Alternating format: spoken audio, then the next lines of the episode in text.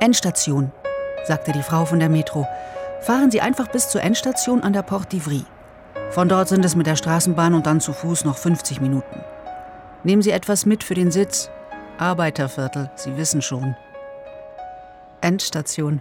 Er hat es mit diesem Zucken in den Mundwinkeln gesagt, dass er an einer Endstation zur Welt gekommen und aufgewachsen war, der letzten Station des Habsburger Reiches vor der russischen Grenze, ein Abseits. Vielleicht gefiel ihm das, weil er in der Mitte der Mitte Europas gelandet war, selbst Mittelpunkt einer Kopfelite, die sich um ihn drängte. Eine Frau, wo man heute kaum noch etwas von ihr weiss, geht 1939 in Paris an die Beerdigung von einem der ganz großen deutschsprachigen Schriftsteller in der Zeit vor dem Zweiten Weltkrieg.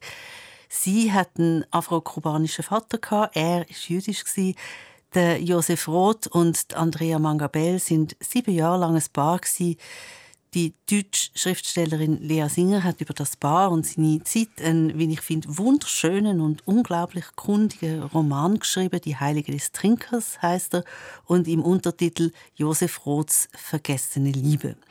Das ist also ein historischer Roman. Wie hast du es mit dem Genre, Katja? Ich bin da ein bisschen gespalten, muss ich zugeben, weil ich finde sie einerseits oft spannend. Man erfährt viel über eine Zeit und über eine bestimmte Persönlichkeit.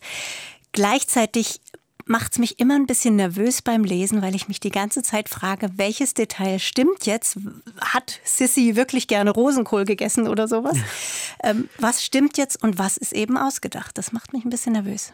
Ja, bei mir ist es sehr ähnlich. Also ich bin auch skeptisch, obwohl es wirklich ganz tolle historische Romane gibt, weil ich das Gefühl habe, es ist immer ein Stück weit eine Vereinnahmung, wenn jemand von früher schreibt. Äh, natürlich geht es gar nie 100% objektiv, jetzt nicht einmal wie in einem Geschichtsbuch, aber trotzdem, irgendetwas ist immer so ein bisschen übergriffig mhm. auf eine Art. Ja, man bestimmt das Bild, was über jemanden übrig bleibt. Ne? Genau. Und das Interessante bei der Lea Singer, ihrem historischen Roman, finde ich eben, und darum habe ich ihn unter anderem auch mitgebracht, dass er ganz viel offen lässt, dass er die Wahrheit nicht beachtet hat und vor allem auch nicht alles ausverzählt, also das nicht so breit walzt, der Stoff. Und es ist ja einer, der locker würde, ich weiß nicht, 800 Seiten füllen und Lea Singer braucht nur 300. Das ist der Podcast Literaturclub 2 mit Buch. Ich bin Franziska Hirsbrunner.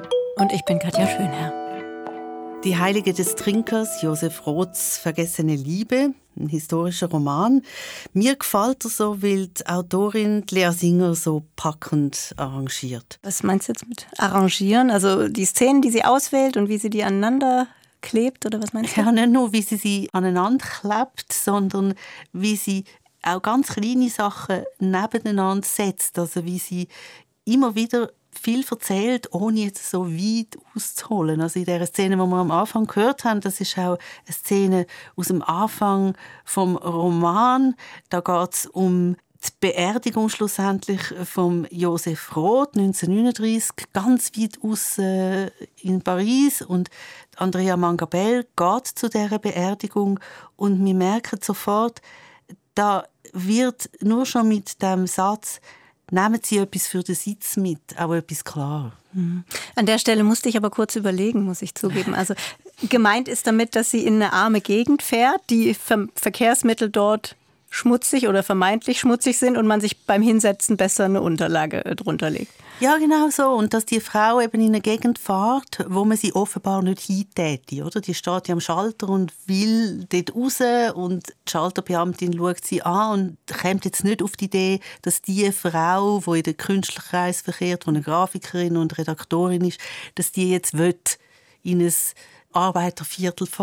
Und das bereitet dann auch schon vor, dass Josef Roth sein Begräbnis ein armes Begräbnis war. Und es ist ein sehr turbulentes Begräbnis, weil der Josef Roth zu Lebzeit in so vielen verschiedenen Welten sich bewegt hat. Und durch das wäre es an dieser Beerdigung fast zu einer Schlägerei gekommen okay. zwischen den jüdischen Orthodoxen, dem katholischen Priester, der die Zeremonie geleitet hat, den Kommunisten, den Royalisten, die alle ihren Josef Roth haben beerdigen Und am Rand von dem Begräbnis ist Andrea Mangabell gestanden mit einem grossen Korb Erdbeere, wo sie Josef Roth ins Grab geworfen hat. Wieso hat sie ihm Erdbeeren ins Grab geworfen? Ich frage das aber später. okay. Es ist einer von diesen vielen kleinen Tupfen, die Lea Singer in ihrem Roman platziert und die mich wirklich auch schon ab dem ersten Satz neugierig gemacht haben. Mhm. Franziska Josef Roth ist ja berühmt geworden mit Romanen wie Radetzky-Marsch oder Hiob. Einer der ganz großen deutschsprachigen Autoren sei er gewesen, hast du vorhin gesagt. Mhm. Und ich weiß, du hast dich schon viel mit ihm beschäftigt, auch früher schon Sendungen über ihn gemacht. Was macht Josef Roth denn für dich aus? Er ist in einer ganz besonderen Zeit aufgewachsen mit großen politischen und gesellschaftlichen Umwälzungen. Er hat von 1894, also spätes 19. Jahrhundert, bis 1939 gelebt, da wo der Zweite Weltkrieg ausgebrochen ist.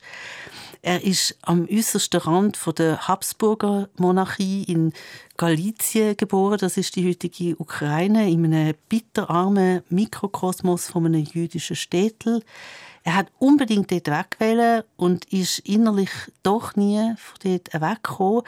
Er hat später auch nie neu mehr daheim gefunden, weder in Wien, noch in Berlin, noch in Paris. Er hat überall lang gelebt. Und die Zerrissenheit, die das generiert hat, die hat er packend in Literatur übersetzen. Und für mich ist er aber auch einfach einer der besten Analytiker von seiner Zeit gewesen, als Mensch, hinreißend, unorthodox. Ich gebe jetzt mal an Lea Singer weiter. Josef Roth ist in gewisser Weise verkauft worden und das geschieht auch noch immer als Antipode von Thomas Mann. Und da ist vielleicht etwas dran. Josef Roth ist im österreichischen Raum jedem Kind ein Begriff, auch ein Kind, das in keinem Gymnasium oder einer weiterführenden Schule war. Und in Deutschland ist er auch sehr viel populärer bei den jungen Leuten als andere Schriftsteller seiner Generation. Josef Roth hat etwas, was heute notwendiger ist denn je, eine ungeheure Menschlichkeit. Er nimmt nicht diese ironische Distanz von Thomas Mann zu den Menschen ein. Ironia bedeutet ja wörtlich die Verstellung und ist immer ein relativ kühl temperiertes Gefühl oder eine kühle Haltung. Roth ist ein Autor, bei dem menschelt es in allen Dimensionen. Du hast aber gesagt, ähm, in dem Buch geht es jetzt um die Beziehung zwischen Josef Roth und einer gewissen Andrea Mangabell. Ich nehme an, über die wirst du mir nachher noch mehr erzählen. Aber jetzt sag doch erstmal, ist das Buch auch interessant für Menschen, die Josef Roth nicht so gut kennen wie du? Ja, ich finde unbedingt. Also es ist mir ganz wichtig, das zu betonen, das Buch würde wirklich auch funktionieren mit ganz beliebigen Figurennamen, weil die Interaktion zählt zwischen den Figuren. Also der Josef Roth und Andrea Mangabell, die sind von 1929 bis etwa 1936 zusammen und weil sie im Zentrum sind von der damaligen Kultur und intellektuellen Szene fallen halt Namen wie der Thomas Mann. Aber die Namen sind wirklich nicht wichtig. Es geht um eine Zeit, wo Zeichen auf Weltuntergang stehen. Mhm. Was einem ja sehr erinnert auf eine Art an die heutige Zeit. Wo die einen den Kopf ins Sand stecken, die anderen wollen retten, was noch zu retten ist, in einen Aktionismus verfallen und die dritte Party machen. Der Tanz auf dem Vulkan. Genau. Und das gibt ein Gefühl beim Lesen, wie gesagt, wie wenn die Geschichte, das Buch von heute wäre. Es wirkt wirklich sehr aktuell. Und Lea Singer hat mir dann erzählt, wenn ich mit ihr geredet habe, in dem Punkt, dass es so aktuell wirkt oder ist, hätte sie voll können auf dem Werk von Josef Roth aufbauen. Was sein Werk für mich so faszinierend und auch so gegenwärtig macht, dass er Zeitkrisen, also das zerfallende KK-Reich zum Beispiel, also die Habsburger Monarchie an ihrem Ende, zusammenbringt mit persönlichen Geschichten, mit Lebenskrisen. Das denke ich, das berührt uns. Ich habe nun versucht, meinerseits so etwas zu schaffen. Wir befinden uns durch diese unerwarteten Kriegssituationen, durch die unerwarteten politischen Entwicklungen in ganz Europa, befinden wir uns alle in einer eminenten Zeitkrise. Mit der haben wir nicht gerechnet. Die haben wir nicht mal geahnt. Und nun sind wir mittendrin. Ja, das Buch liegt jetzt hier vor uns. Es hat den Untertitel Josef Roths Vergessene Liebe. Die vergessene Liebe nehme ich jetzt mal an, war die Andrea Mangabell? Ja. Erzähl mal, Franziska, wer war Andrea Mangabell? Andrea Mangabell ist 1902 in Hamburg auf die Welt gekommen, in eine wohlhabende, gutbürgerliche Familie. Ihre Mutter war äh, Deutsche, ihren Vater ein berühmter afro-kubanischer Komponist und Pianist. Elfenbeinlist hat man ihm gesagt, nach dem Komponist. Elfenbeinlist? Ja, nach dem Komponist Franz Liszt. Es ist als ein Kompliment gemeint aber es ist natürlich total rassistisch. Andrea Mangabell, ihren Vater, hat mit den Jahren auch immer mehr gelitten an seinem Fremdsein. Und das ist übrigens eine Komposition von ihm, von José Manuel Jiménez.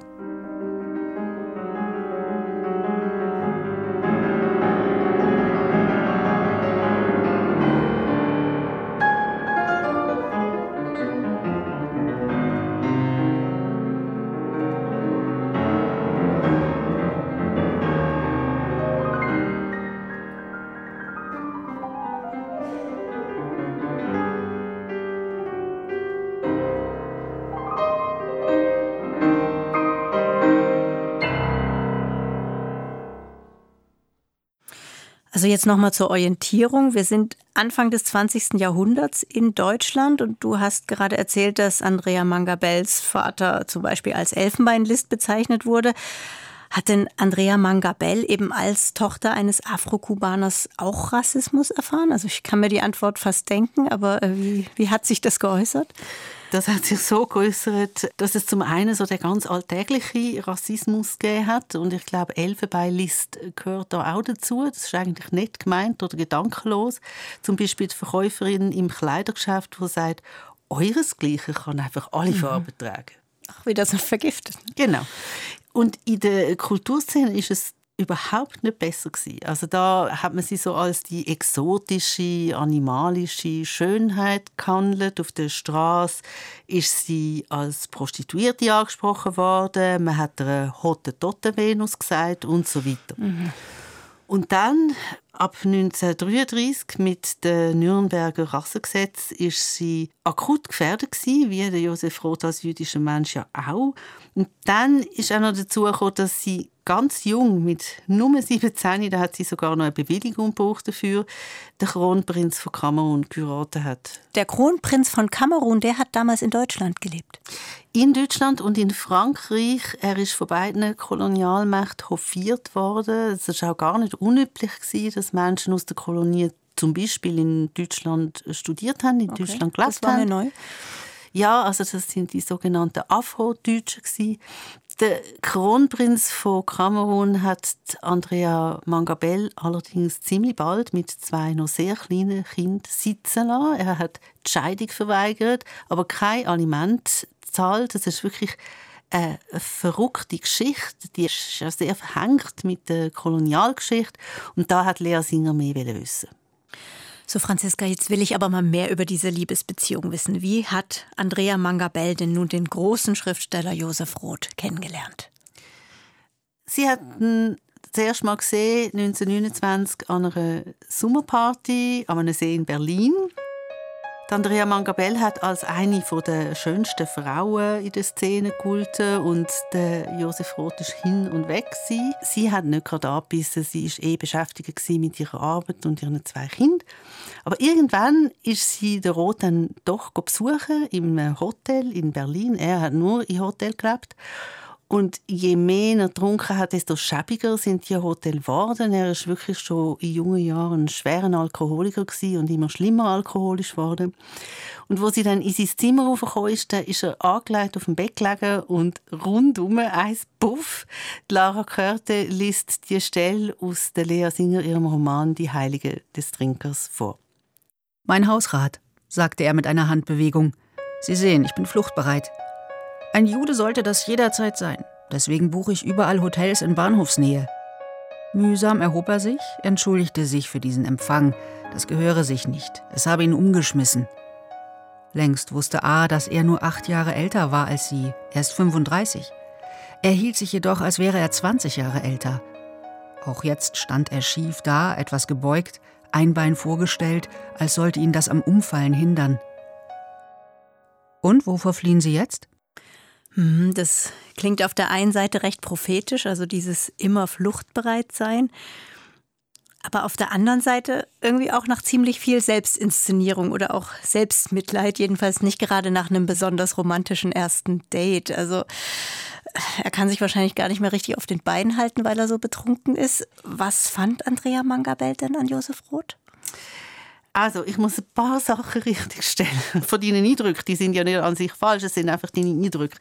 Also, Selbstmitleid ist auf gar keinen Fall, gewesen, mhm. sondern selbstironisch.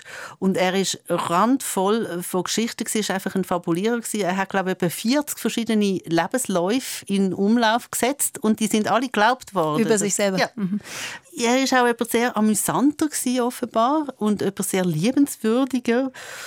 Lea Singer sagt aber schon ein Stück weit Sex ein Geheimnis, was die zwei verbunden mhm. hat. Sie hat Sätze über ihn gesagt, sie, die wirklich betörend schöne Frau, wo ich erst mal gestutzt habe, er sei der erotischste Mann gewesen, den sie kannte. Selbst in jungen Jahren, wenn ich mir die Fotos ansehe, kann ich das schwer nachvollziehen. Nachweisbar war, dass die Frauen auf ihn spannen. Die waren verrückt nach ihm. Das heißt, da muss etwas gewesen sein, was sich in Fotos nicht ausdrückt. Irgendein Faszinosum. Es war nicht nur, dass er ein erfolgreicher und gut verdienender, teilweise der bestverdiente Journalist in Deutschland war, nicht etwa Belletrist, sondern Journalist erstmal, sondern da war etwas Verführerisches in seinem Wesen, in seinem Auftritt, in seiner Sprechhaltung, das schwer nachvollziehbar ist. Das habe ich auch gemeint, als ich am Anfang gesagt habe, für mich ist es wichtig, dass ein historischer Roman nicht alles aus. Also, dass er auch Geheimnis lässt stehen, wie das Lea Singer jetzt noch macht. Es ist auch noch interessant, im ganzen Buch ist die Andrea Mangabell immer nur A. Also der Name Andrea fällt nie, sondern es ist immer nur A, A, A. Und mir hat das gefallen, weil es gibt diese Figur, wo man ja eh halt relativ wenig über sie weiß oder man hat wirklich nicht viel historisches Material über sie, dass die so in einem offenen Kreis mhm. sitzt sozusagen. Ja, das lässt so, so einen Freiraum. Ne? Es stülpt ihr nicht zu viel über. Ja. Ganz genau. Wobei ich ja noch interessant finde, in diesem Zusammenhang nicht zu viel überstülpen und nicht einengen. Die Lehrsinger hat mir erzählt, sie sei ein Architektenkind. Sie wüsste von Anfang an Bescheid über die Statik von ihrem jeweiligen Roman. Das sei also alles wirklich von A bis Z durchgeplant. Aber der Zugang so quasi, der lässt sie immer frei. Ich möchte eben auch die Räume den Lesenden anbieten, in denen sich meine Figuren bewegen und nicht dadurch, dass ich sie bewerte und sage, das ist schön oder das ist wunderbar, sondern indem ich sie so beschreibe, dass der Lesende sie sich selbst vorstellen kann und durch die Imagination betreten. Und findest du, das funktioniert, Franziska? Ja, fast noch überraschender dunkt es mich aber, dass das Lesen so flutscht. Das ist ein riesiger, wirklich ein riesiger Kultur- und intellektueller Zirkel, den Lea Singer beschreibt, in einer Zeit, 1929 bis 1936, wo alles durcheinander geht, mhm. was dann ja auch für Leute wie Andrea Mangabell und Josef Roth lebensgefährlich wird, wo ganz schwer einzuschätzen ist, was man machen soll. Das ist riesig viel Stoff, aber es erschlägt einem nicht beim Lesen. Es flutscht eben, wie gesagt. Erfährt man im Buch eigentlich mehr über Josef Roth oder mehr über Andrea Mangabell? Also ich kann schon mal sagen, dass «Die Heilige des Trinkers», der Roman von der Lea Singer, auf keinen Fall eine verkappte neue Roth-Biografie ist. Der Roth gibt halt sehr viel mehr Material her, aber der Fokus... Also über ihn weiß man einfach mehr, es ja, genau, mehr Quellen. Hm. Ganz genau. Der Fokus ist klar bei der Andrea Mangabell und die Lea Singer schildert sie als eine starke, stoische Frau, die ihren Weg geht, trotz dem Rassismus, wo ihren auf Schritt und Tritt begegnet, trotz der Schwierigkeiten von einer alleinerziehenden Mutter und letztlich auch trotz ihrer Liebe zum Josef Roth, wo sie an den Rand vom Abgrund bringt. Also wieso ein Abgrund? Also hat es was mit seiner Unordnung oder seiner Fluchtbereitschaft zu tun, von der wir schon gehört haben? Ja, mit beidem. Also äh, Lea Singer hat es ja vorher gesagt, oder? Er ist einer der bestzahlten Journalisten in Deutschland gewesen. Er hat aber nie mit Geld umgehen. Er ist ein Fantast Ich habe ja gesagt, eben über 40 verschiedene Lebensläufe. Er hat getrunken. Er ist ein genialer Künstler Das muss man einfach sagen. Und vor allem ist er extrem verzweifelt über die politische Situation, weil er sich vorgestellt hat, es müsste eigentlich ein völkerübergreifendes Zusammenleben sein. Ich finde nur schon, oder, wenn man mit Leidenschaft schreibt, so wie er, und dann stellt man fest, der Verleger wird verhaftet, der Lektor, wo mir immer so geholfen hat, wird aus dem Verlag geschmissen, weil er jüdisch ist. Dort bringt sich jemand um. Es war schon auch so das Gefühl von, es zieht sich alles zusammen. Mhm. Er ist dann mit, also unmittelbar nach der Machtübernahme von den Nazis 1933 mit äh, Andrea Mangabell und ihren Kind sofort auf Paris geflüchtet. Und dort ist es einfach wirklich immer prekärer geworden, weil sie haben irgendwann echt kein Geld mehr gehabt. Also das wäre jetzt heute auch nicht anders.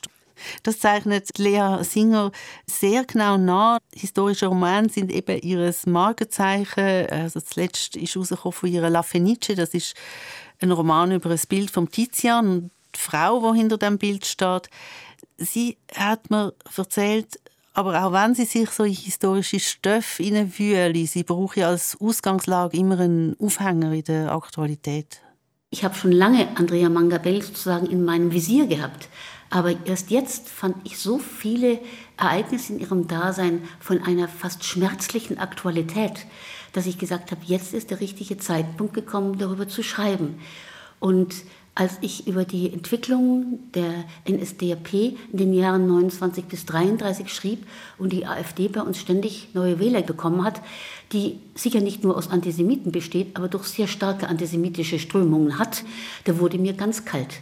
Und wenn mir Leute sagen, oft aus meinem näheren Bekanntenkreis, sobald ich mein Misstrauen gegenüber irgendwelchen Netzwerken und Datenveruntreuer äußere, was willst du? Ich habe nichts zu verbergen.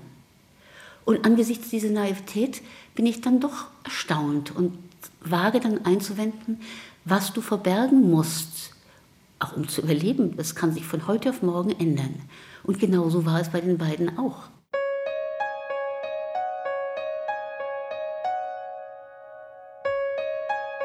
Du, es gibt doch manchmal so Fragebögen, in denen jemand gefragt wird, mit wem er gerne mal Abendessen würde. Okay. Und daran musste ich denken, wenn ich jetzt Lea Singer so zuhöre. Also ich glaube, die wäre ein ziemlich interessanter Gast. Die hat ja wahnsinnig viel zu erzählen, oder? Also wahnsinnig viele Anekdoten oder auch so abseitiges Wissen. Ja, ich habe das auch wunderbar gefunden. Es hat richtig gesprudelt, als ich mit ihr geredet habe, eben mit ganz viel spannende Beispiele und Anekdoten aus dieser Zeit, aber auch aus der Gegenwart. Ich tue das ganze Gespräch mit Lea Singer über ihren Roman Die Heilige des Trinkers auf srf.ch-audio. Die Heilige des Trinkers, so heißt ja das Buch. Was hat es denn mit dem Titel auf sich? Also es spielt zum einen auf äh, das letzte Buch an, wo Josef Roth noch hat fertig schreiben, wo dann posthum 1939 erschienen ist, die Legende vom heiligen Trinker und das ist eine herzzerreißende Geschichte von jemandem, der trinkt und seine Schulden will zurückzahlen, aber nicht kann, weil trinkt. Das ist auf eine Art wie ein Testament vom Josef Roth. Josef Roth hat sich halt wirklich zu Tod getrunken, ganz bewusst ich habe für eine Sendung mal einen Brief von ihm aus dem Exil in Paris an Stefan Zweig einsprechen, wo es um sein Trinken geht. Machen Sie sich bitte um mein Trinken gar keine Sorgen. Es konserviert mich viel eher, als dass es mich ruiniert. Ich will damit sagen, dass der Alkohol zwar das Leben verkürzt, aber den unmittelbaren Tod verhindert ich finde, da merkt man, in was für einem Zustand Josef Roth war. Lea Singer sagt, und es geht ja in einem Buch um Andrea Mangabell. Das Buch heißt Die Heilige des Trinkers. Mit so einem Menschen zu leben, das durchzustehen, so jemanden zu begleiten, das hätte ich schon mal heilige Qualitäten. Sie hat etwas zusammengebracht, was für mich fast heiligenmäßig ist, nämlich auf der einen Seite eine große Standhaftigkeit, eine große Wahrhaftigkeit. Sie hat ihn angegriffen, wenn er antisemitische Äußerungen gemacht hat, was in seinen jüdischen Freundeskreisen damals durchaus üblich war, aus Neid heraus auch. Sie war hingabefähig in einem ungeheuren Ausmaß. Sie hat für ihre Kinder gesorgt, also da war sie auch hingebend und hat ihn hingebend gelebt. Sie hat das nicht als ein sich hergeben begriffen, sondern als eine Selbstverständlichkeit. Sie hat, was auch in gewisser Weise heiligenmäßig ist, sich damit abgefunden, in ein Prekariat abzusteigen, ohne ihre eigene Schuld. Er hat Geld, das sie verdient hat, einfach wieder ausgegeben für Alkohol, hat ihr das Geld unterschlagen. Sie hat für ihn unentgeltlich dauernd gearbeitet, hat seine Manuskripte getippt, hat sie redigiert, hat sie lektoriert und hat sich darüber nicht beschwert. Und trotzdem war sie eine starke Figur. Sie war nicht irgendjemand, so ein, ein Schattendasein, ein Mensch, der sich dauernd als Opfer gefühlt hätte. Nein, sie hat es eben als das empfunden, was ihr Auftrag war. Und das hat was Heiligenmäßiges. Hm, es tönt jetzt für mich arg so, als hätte er stark von ihr profitiert. Wie, wie ist denn die Beziehung dann? Am Anfang hast du gesagt, sieben Jahre hat sie gedauert. Wie ist die denn dann zu Ende gegangen? Die Josef Roth ist 1936 irgendwann einfach aus der Andrea Mangabelli im Leben verschwunden. Geghostet, würde ja. man heute sagen, genau. hat er sie.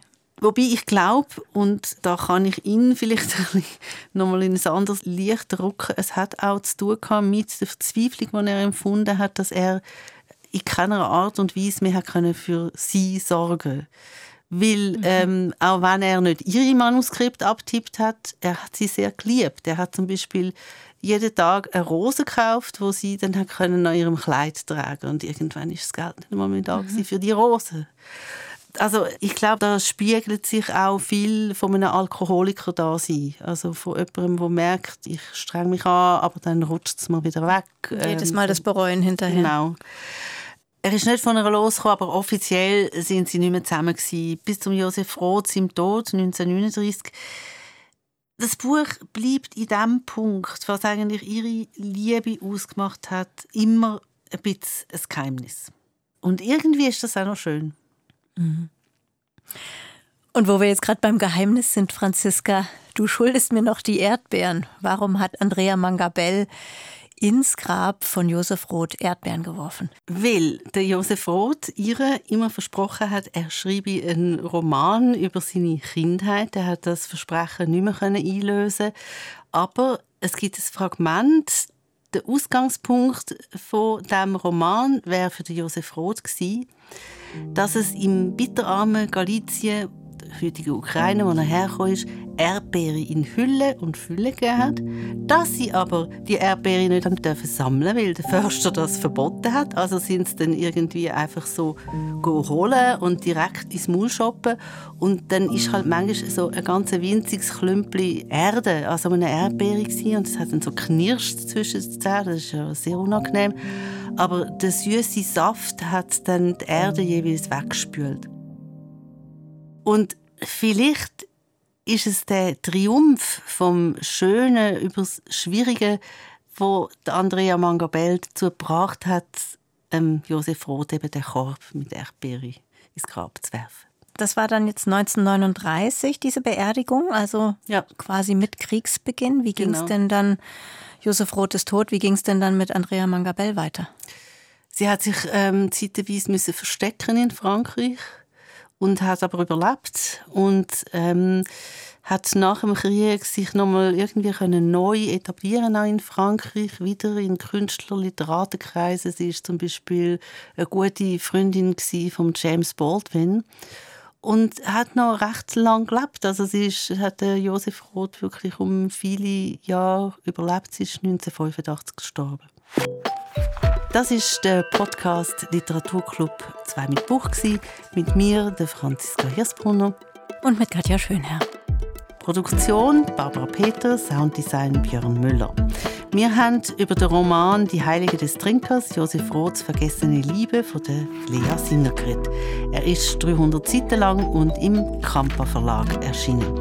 Den Ausschnitt aus dem Buch hat Lara Körte vorgelesen. Und Material zu dem Podcast gibt es unter srf.ch-audio